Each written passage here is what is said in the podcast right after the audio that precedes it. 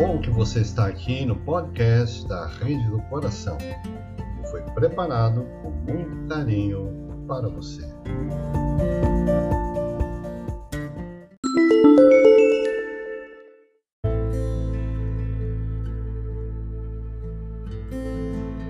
Hoje é dia de homenagem e o nome escolhido para hoje foi selecionado na enquete desta semana, Teresa de Calcutá.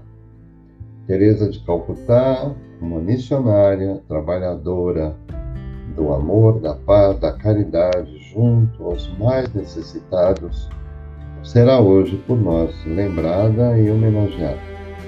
Vamos aqui ler uma transcrição, um depoimento que ela fez, muito curto, mas que dá uma noção clara do que era a sua forma de pensar. Teresa de Calcutá diz assim: Por sangue eu sou albanesa, por cidadania sou hindu, por fé sou uma freira católica. Pelo meu chamado eu pertenço ao mundo. Pelo meu coração eu pertenço inteiramente ao coração de Jesus. Muito tocante essas palavras, porque ela naturalmente se coloca de maneira muito simples, dizendo: Eu tenho múltiplas origens e trabalho de maneira ampla, mas é inteiramente pertencente ao coração de Jesus. Ou seja, a tarefa, a missão que ela recebeu do Mestre, ela desempenhou com muito carinho, com muita dedicação, e ela realmente fazia parte dessa comunidade espiritual. Vamos começar dizendo que Teresa nasceu em 26 de agosto de 1910, na cidade de Skopje, atual Macedônia, com o nome de Agnes Roncha Boiadiu, nome albanês. Família de origem albanesa, filha de Nicole Drane Boiadiu, família de três filhos, sendo duas moças e um rapaz.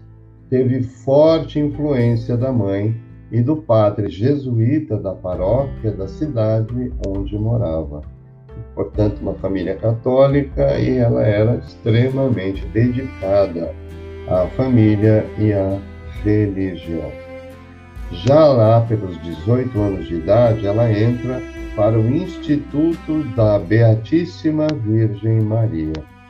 Esse instituto existe no mundo inteiro, inclusive no Brasil. Então, ela fez parte desse instituto, que é uma congregação religiosa conhecida como as Irmãs do Loreto, ou de Loreto, de Nossa Senhora de Loreto, na Irlanda, onde viveu pouco tempo, a fim de fazer os seus votos iniciais como freira. Ao ser aceita na ordem, muda seu nome para Maria Teresa. Então, à medida em que ela faz os primeiros votos, ela já altera seu nome para Maria Teresa. Então, o nome de batismo dela não era, era Agnes, ou Agnes, como é, é pronunciado na origem. Em setembro de 1928, parte para Calcutá, na Índia. Calcutá é uma cidade muito pobre na Índia, né? naquela época, em 1928, então mais ainda. Chegando lá em janeiro de 1929 para ensinar na St. Mary High School, que é uma escola para meninas, era né, uma escola para meninas. Vamos lembrar que nessa época ainda a Índia era submetida politicamente à Inglaterra.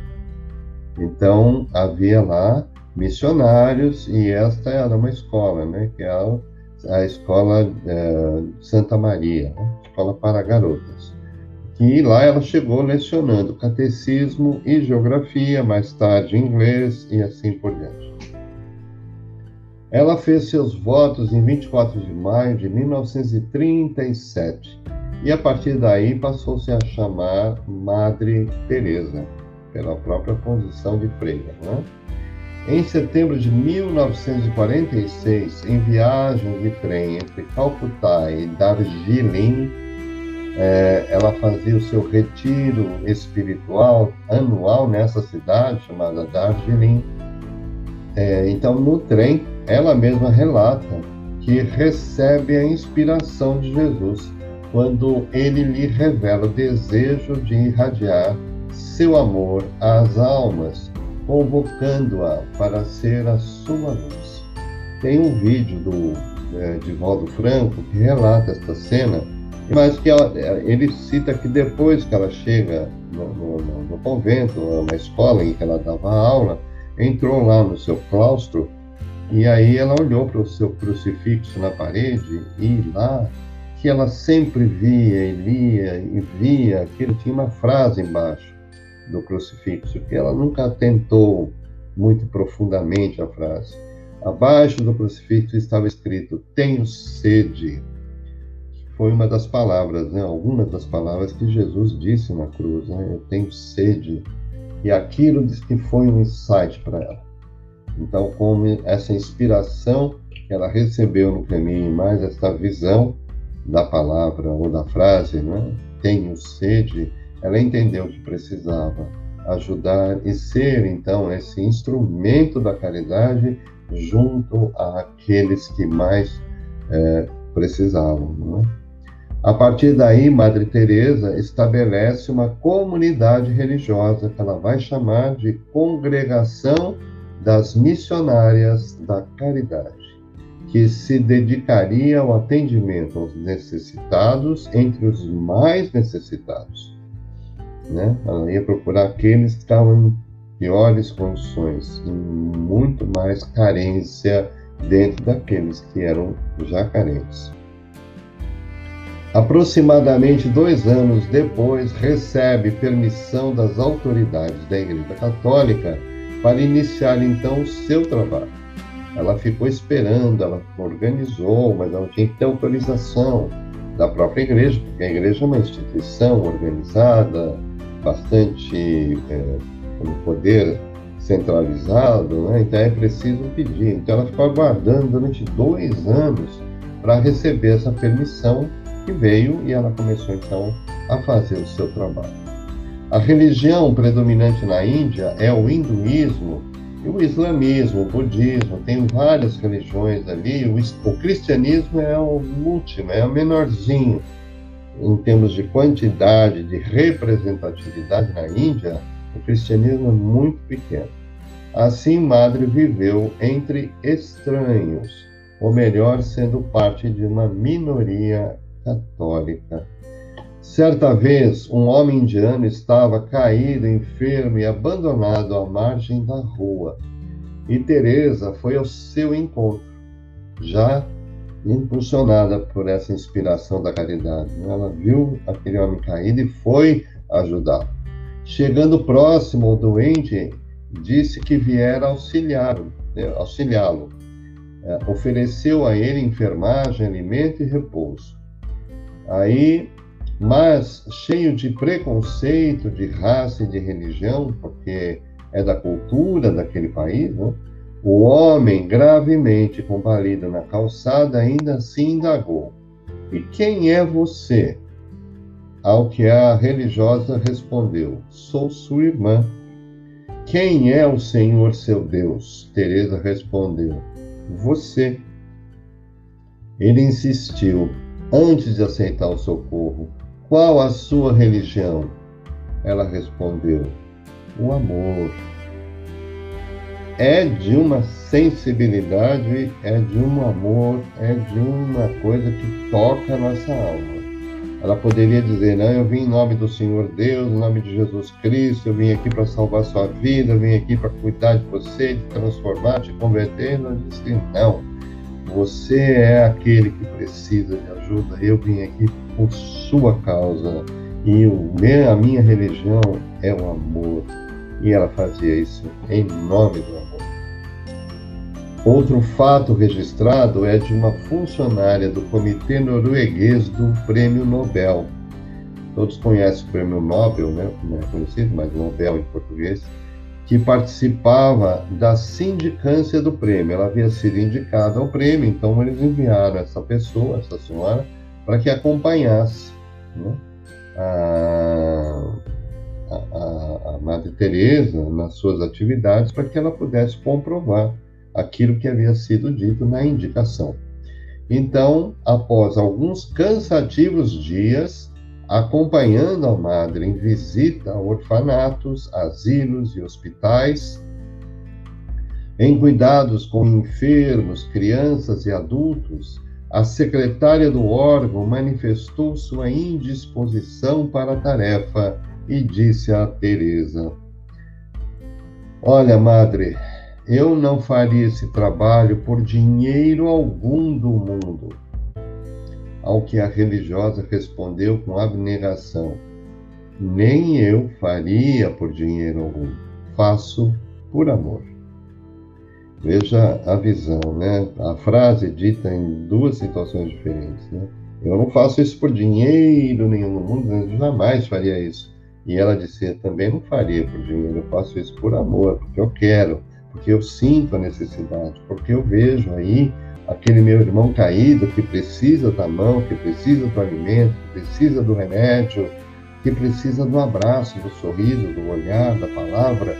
Então eu vou até eles com o meu amor. E não faria isso por dinheiro. Em agosto de 1946, ela vestiu pela primeira vez o hábito que ficou famoso, que é aquele sari branco com as bordas azuis. O sari é um traje tradicional da Índia que as mulheres, de modo geral, utilizam, que é aquela roupa caída, né? Com aquele pano assim e tal. E ela tinha este sari branco e as bordas todas azuis, como nós já costumamos enxergar Madre Teresa, né?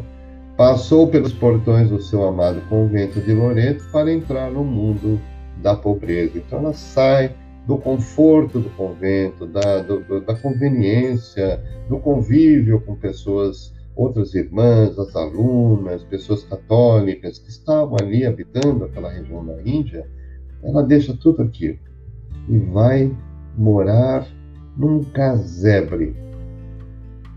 Um casebre em que lhe é oferecido um cantinho para ela dormir.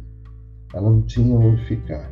Ela foi para começar a sua obra. Ela não precisou fazer a obra para isso. Ela foi onde estava a necessidade e lá dentro ela construiu essa obra. Após pequeno curso com as irmãs missionárias médicas em Patna, volta a Calcutá e estabelece uma residência temporária para iniciar o trabalho efetivo junto aos pobres pessoas com ranceníase e excluídos da sociedade local. Ela visita famílias, lavando feridas e atendendo a todos os que necessitavam de ajuda. Em 1950, a Congregação Missionária da Caridade eh, foi estabelecida na Arquidiocese de Calcutá e ela tinha um carisma, né? que é o serviço aos mais pobres dentre os pobres, por meio da vivência do Evangelho de Jesus Cristo. No início da década de 1960, começa a enviar as irmãs missionárias da caridade para outras partes da Índia. Já havia crescido todo o seu movimento, então ela começa a mandar as suas uh, uh, auxiliares, as freiras, né, que se formaram, que, que, e, que entraram para essa congregação, ela começou a enviar para outros países. E aí tem vários: Albânia, Rússia, Cuba, Canadá, a própria Palestina, Bangladesh, nos Estados Unidos e outros tantos. Durante sua vida, Madre Teresa recebeu muitos títulos e reconhecimento internacional pelo seu trabalho sendo que em 1979 ela recebeu o prêmio Nobel, depois de toda essa sindicância que foi feita, né? foi aprovada naturalmente, ela recebeu o prêmio Nobel da Paz, trabalhadora da paz, não é? Uma humanista. Era avessa a esse tipo de reconhecimento, recebeu para a glória de Deus e em nome dos pobres, segundo suas palavras. E nós aqui, nós estamos homenageando, mas também entendemos que isso para ela não é importante. Mas nós queremos dizer que é pela glória de Deus e em nome dos pobres que nós estamos relembrando o seu exemplo para que possa servir de inspiração a todos nós. Apesar do reconhecimento internacional, Madre Teresa foi criticada pelas condições das casas dos moribundos de quem ela cuidava. Tem sempre a oposição, tem sempre a crítica, tem sempre aqueles da turma do, do contra, né? aqueles que querem construir, tem sempre aqueles que vêm para criticar o que está pronto. São tais engenheiros de obras prontas. Ah, podia ter feito desse jeito, desse jeito não tá bom, e assim vai, né? Sempre tem. Então, Madre Teresa também não foi é, exceção. Não recebeu muitas críticas muitos julgamentos. Aliás, dizem coisas horríveis dela na internet, se a gente for pesquisar, né? Ela foi distinguida ainda em vida pelo cognome de Santa das Sarjetas. Veja, é, prêmio Nobel, instituições internacionais, o reconhecimento do trabalho, ela recebe títulos como Santa das Sarjetas, é uma dedicação exclusiva né, dela para aqueles que mais necessitam. Nos últimos anos de sua vida, teve sérios problemas de saúde, mas nunca deixou de trabalhar em favor dos pobres. Isso nos lembra muito nosso querido Chico Xavier, aliás, que nasceu também no mesmo ano, em 1910. Né? Então é Chico no Brasil e Madre Teresa na Índia. São dois espíritos que vêm com esta com este mote, né, com este foco na caridade, no atendimento, na consolação daqueles que mais sofrem.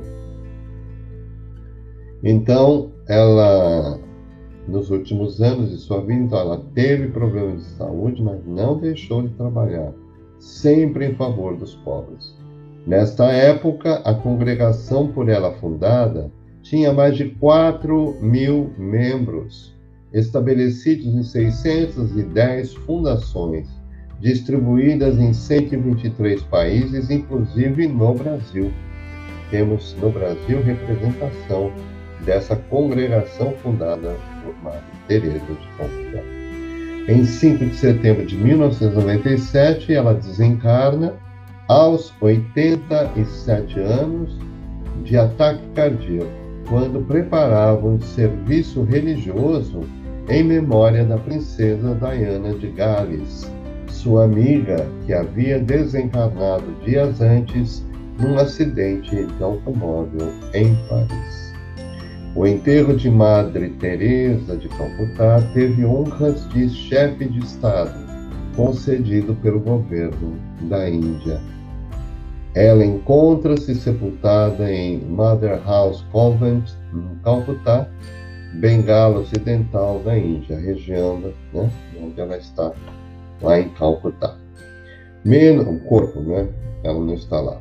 Menos de dois anos após sua morte, o Papa João Paulo II permitiu iniciar o processo de canonização. Em dezembro de 2002, ela, ele aprovou, por decreto papal, suas virtudes e milagres, sendo parte do processo de canonização. Hoje ela é considerada santa na Igreja Católica e ela é chamada de Santa Teresa de Calcutá.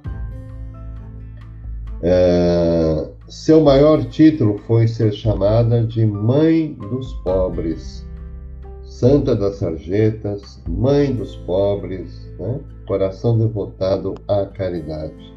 Em 4 de setembro de 2016, ela foi canonizada pelo Papa Francisco, na Praça de São Pedro, no Vaticano. A ela é atribuído, ou são atribuídos, dois milagres, um ocorrido em Mônica Besra, uma indiana curada de um tumor no estômago de forma inexplicável e a cura extraordinária do brasileiro Marcílio Haddad Andrino em 2008, que se encontrava em coma devido aos abscessos no cérebro e hidrocefalia.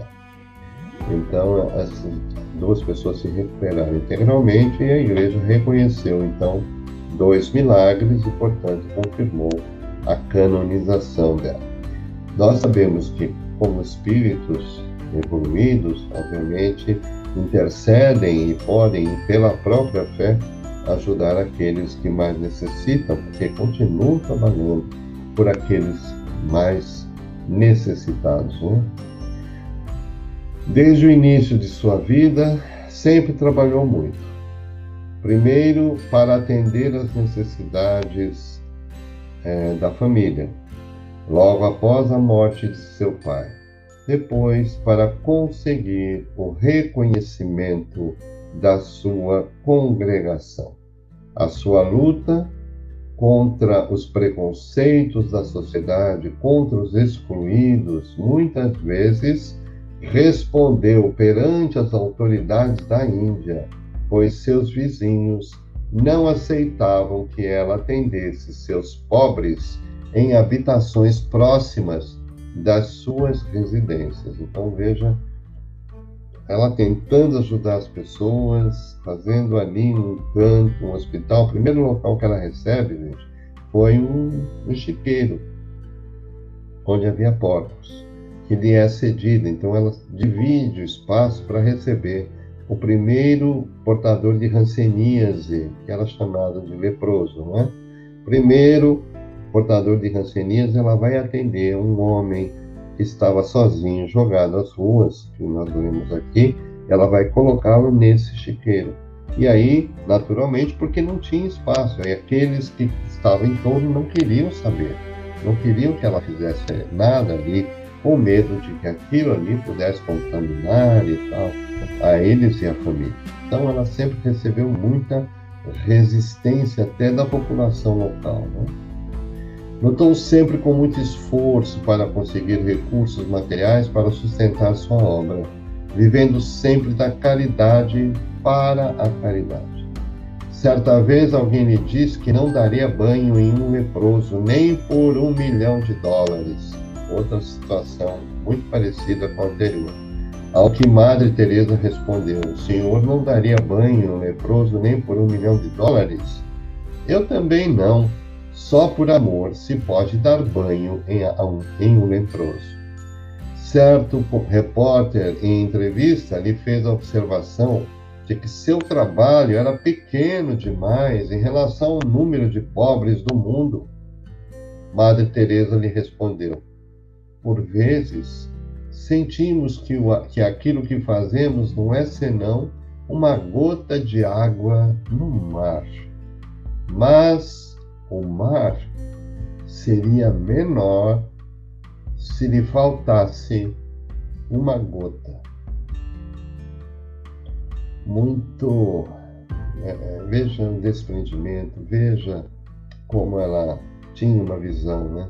As pessoas sempre desmerecendo, diminuindo, e ela dizendo: Mas se eu não fizer a minha parte, vai ficar faltando.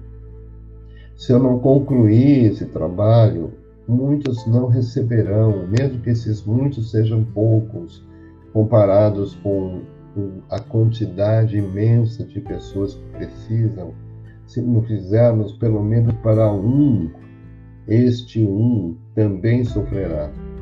Então essa é inspiração de Teresa de Calcutá, desculpe, que nós vamos deixar aqui como a nossa mensagem final dizendo a ela muito obrigado pelo seu exemplo, muito obrigado pela sua presença entre nós para relembrar que nós somos aqueles que podemos sim realizar o mínimo em prol do próximo e este mínimo será muito importante para aquele coração que receber as nossas ajudas, o nosso amparo, a nossa palavra, o nosso sorriso e até o nosso abraço.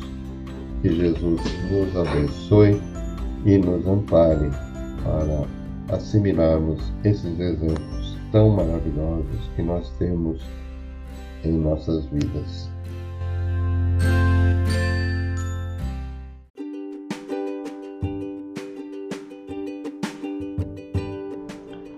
Você gostou do podcast de hoje? Que bom, que alegria!